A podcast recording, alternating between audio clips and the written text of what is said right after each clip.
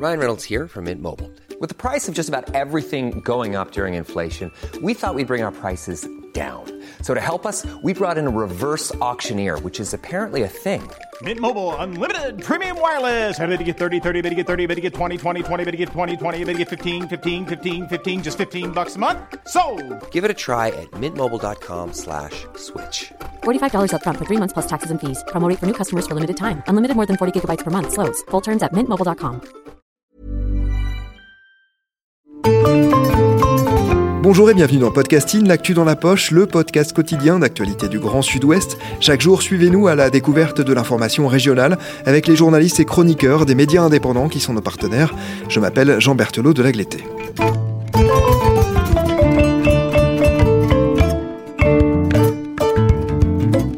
Nous vous avons présenté toute cette semaine une série consacrée aux diasporas africaines et à leur rôle dans l'intégration des ressortissants de ce continent dans notre pays.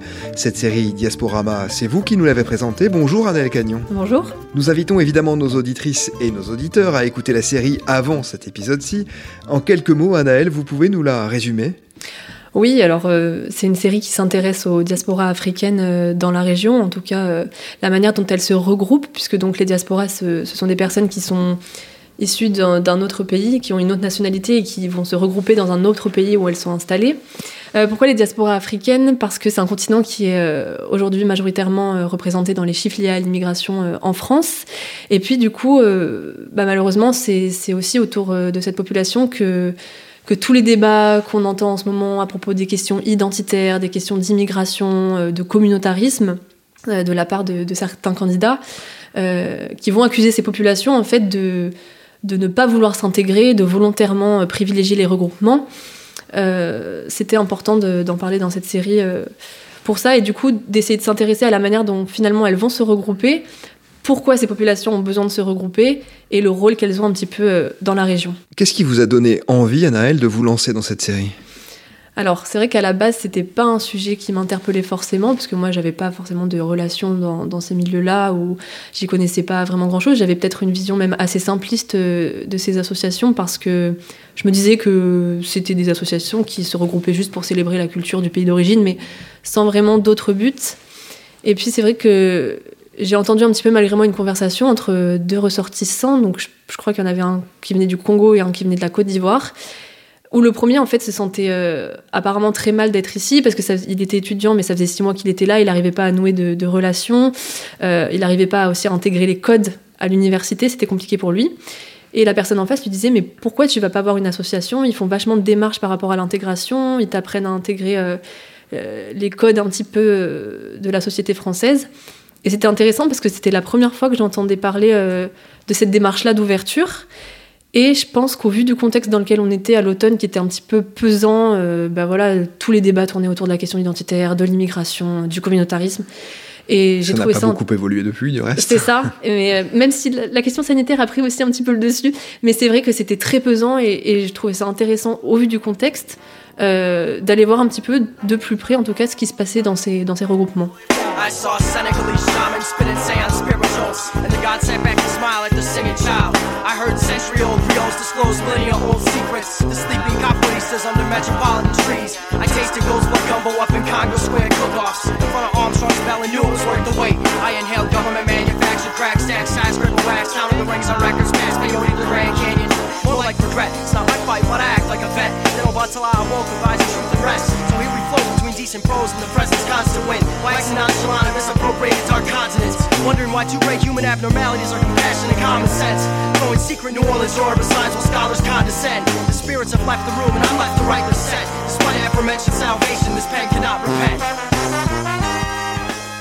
Alors vers qui vous êtes-vous tourné pour les interviews que l'on peut entendre dans cette série?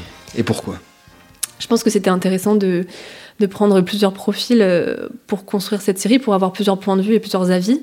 Forcément, il y a plusieurs épisodes où on va, on va parler avec des, des personnes qui sont directement impliquées dans ces regroupements, donc des membres d'associations, parce que c'est eux qui en parlent le mieux, qui peuvent nous expliquer comment ça se passe.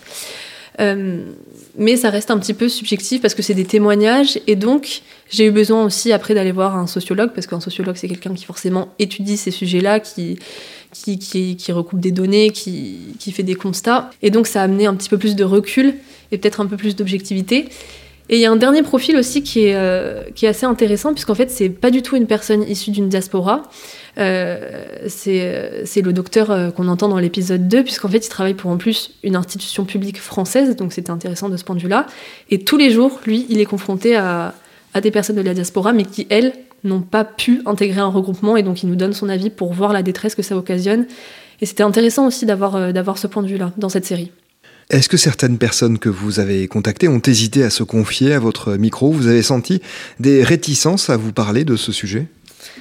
Alors très honnêtement, euh, pas du tout. Euh, au contraire, en fait, on m'a parlé même assez directement de ce qui pouvait être des aspects négatifs liés à, ces regroupements. On n'a pas hésité non plus à me parler euh, et à répondre en tout cas à tout ce qui était question d'identité, de, de, communautarisme, de tout ce dont on pouvait entendre parler en tout cas dans les débats qui, qui posaient question.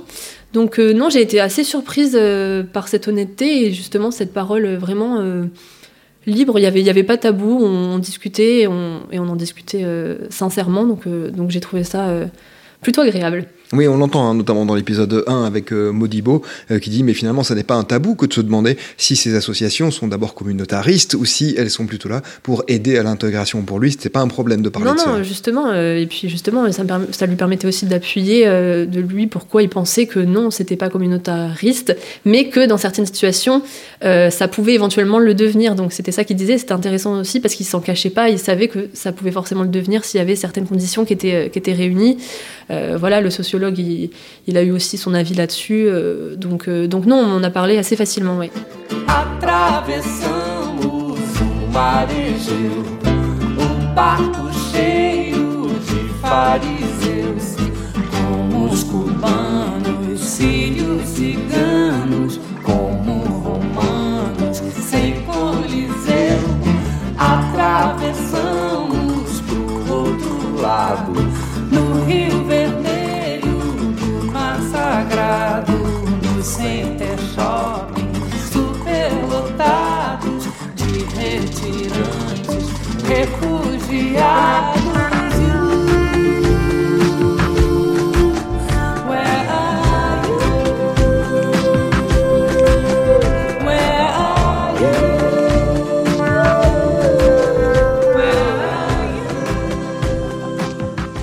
Anaël, vous abordez dans cette série les aspects positifs des associations de diaspora, mais dans le dernier épisode, vous abordez aussi un aspect plus négatif, celui de l'implication des femmes dans ces associations et des pressions, voire des harcèlements qu'elles peuvent subir. Pourquoi avoir choisi de mettre en lumière cela? Alors, je sais pas si c'était vraiment euh, choisi, enfin, par la suite, si, parce que c'est quand même moi qui ai construit la série. Je suis pas partie réaliser cette série en me disant, je vais parler de cette question, parce que, bon, voilà, malheureusement, ces questions-là, c'est aujourd'hui des, thèmes et des questionnements qu'on retrouve dans toutes les structures, dans, beaucoup de milieux. Donc, forcément, si on creuse, on va, en trouver partout. Mais là, ce qui, a, fait que j'en parle dans un épisode, c'est parce que ça s'est imposé assez rapidement. Euh, dès les premières rencontres, en fait, qui n'étaient même pas enregistrées, qu'on n'entend même pas en interview, c'est quelque chose qu'on m'a de suite, euh, dont on m'a de suite parlé. Et je sentais, quand on m'en parlait, en plus, c'était des hommes souvent qui m'ont parlé, qu'il y avait une certaine, euh, je sais pas si c'était colère ou en tout cas indignation, parce qu'en fait, eux, ils travaillent dans des associations qui ont donc un but assez bienveillant. Et cette bienveillance-là, cette aide à l'intégration, elle était détournée par des personnes dans un but ben, beaucoup plus malsain et ça avait un impact sur le fait que, euh, beaucoup de femmes ne voulaient pas intégrer ces, associations. Et, et, donc, du coup, je me suis dit, on peut pas ne pas en parler parce que c'est un aspect important, tout le monde me le confirme, donc forcément, ça avait sa place euh, dans la série. Lorsque l'on s'intéresse de plus près à un sujet, on apprend forcément des choses. Qu'est-ce que vous, vous avez appris en réalisant cette série? Alors, bon, déjà, je pense que toutes ces questions-là liées à l'identité euh, aux autres, euh, c'est des questions assez complexes. Quand on en pose une, il y en a dix qui apparaissent derrière. Mais je pense que, ce que j'ai appris en général, c'est que dans les associations que j'ai été voir, en tout cas, il y a vraiment une démarche d'ouverture et pas du tout de renfermement. C'est des structures qui, qui, sont des outils d'intégration pour, euh, pour les ressortissants. Et puis j'ai aussi pu constater que, enfin, surtout dans l'épisode avec ce docteur-là, que l'intégration finalement c'est pas une question forcément de bonne ou de mauvaise volonté, parce qu'il y a des y a des expériences comme celle de la migration qui est qui est horrible et que je pense on ne pourra jamais imaginer à quel point euh, c'est traumatique, euh, font qu'en fait même si on en a envie, on peut pas recréer des liens, mais que ce soit dans la société française, dans une autre société, on peut juste pas parce que mentalement c'est trop compliqué.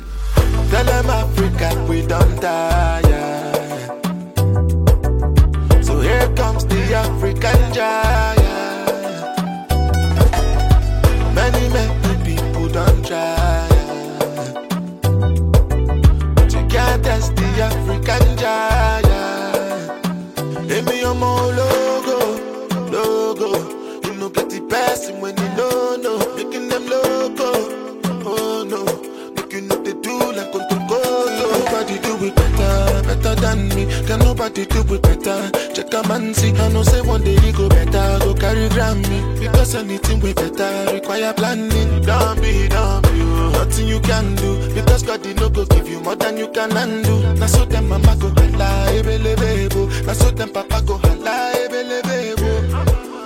Est-ce qu'il y a un moment particulièrement fort que vous retenez de cette série? Alors il y aurait pu ne pas y en avoir forcément, mais c'est vrai que, et c'est encore lié à, à cette question de la migration, c'est plutôt quand, euh, quand je suis allée en fait à l'EMPP, donc la structure dont parle le, docteur dans l'épisode 2, j'ai croisé des patients qui, qui, sortaient de, de rendez-vous euh, avec, avec les médecins, avec le, personnel soignant de là-bas. Et c'est vrai que là, en fait, il n'y a pas de mots échangés, mais dans l'attitude de la personne ou dans l'espèce d'ambiance qu'il y a là-bas, l'atmosphère en tout cas est, très pesante euh, et, là on se rend compte que vraiment il y a quelque chose qui va pas. C'est assez, je trouve que ça prend un petit peu au trip.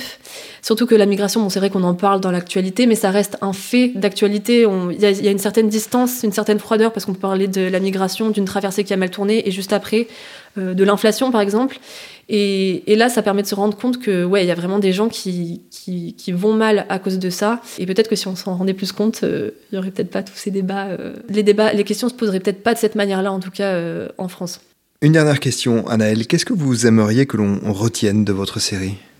Euh, je pense que chacun se fera son, propre avis. Euh, ces épisodes permettent de donner des éléments de réflexion et après c'est à chacun de, se faire euh, son raisonnement. Il faudrait beaucoup plus d'épisodes pour pouvoir aborder de manière encore plus complète toutes ces questions-là.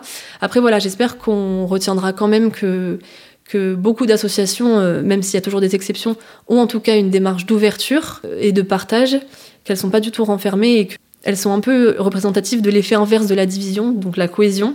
Il y a certains aspects qui posent question, ça c'est sûr, mais euh, je trouve que, par exemple, on peut retenir aussi que ce sont des organisations apolitiques. Parce que le fait d'être apolitique, ça, leur évite en fait d'avoir à répondre justement à toutes ces accusations ou toutes ces mises en défaut euh, qu'elles subissent dans, les débats actuellement. Et je trouve que c'est une, bonne, preuve finalement de, savoir-vivre. Et, euh, et, je pense qu'on c'est quelque chose qu'on peut retenir. Merci beaucoup, Anaël Cagnon. Votre série s'appelle Diasporama. Elle est à retrouver sur le site de Podcasting. C'est la fin de cet épisode de Podcasting. Rédaction en chef Anne-Charlotte Delange. Production Juliette Brosseau, Juliette Chénion, Clara Echari, Myrène Garico-Echea, Mathilde Leuil, Ambre Rosala et Marion Ruot. Iconographie Magali Marico. Programmation musicale Gabriel Taïeb. Réalisation Olivier Duval. Si vous aimez Podcasting, le podcast quotidien d'actualité du Grand Sud-Ouest, n'hésitez pas à vous abonner, à liker et à partager nos publications. Retrouvez-nous chaque jour à 16h30 sur notre site et sur nos réseaux sociaux, ainsi que sur ceux des médias indépendants de la région qui sont nos partenaires. Retrouvez-nous aussi sur toutes les plateformes d'écoute, dont Spotify, Deezer, Apple Podcast ou Google Podcast. Podcasting, c'est l'actu dans la poche.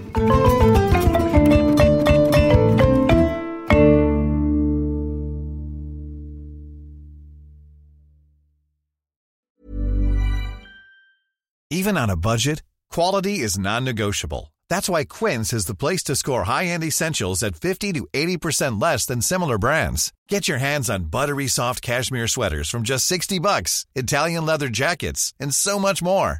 And the best part about Quince, they exclusively partner with factories committed to safe, ethical, and responsible manufacturing. Elevate your style without the elevated price tag with Quince. Go to quince.com slash upgrade for free shipping and 365-day returns.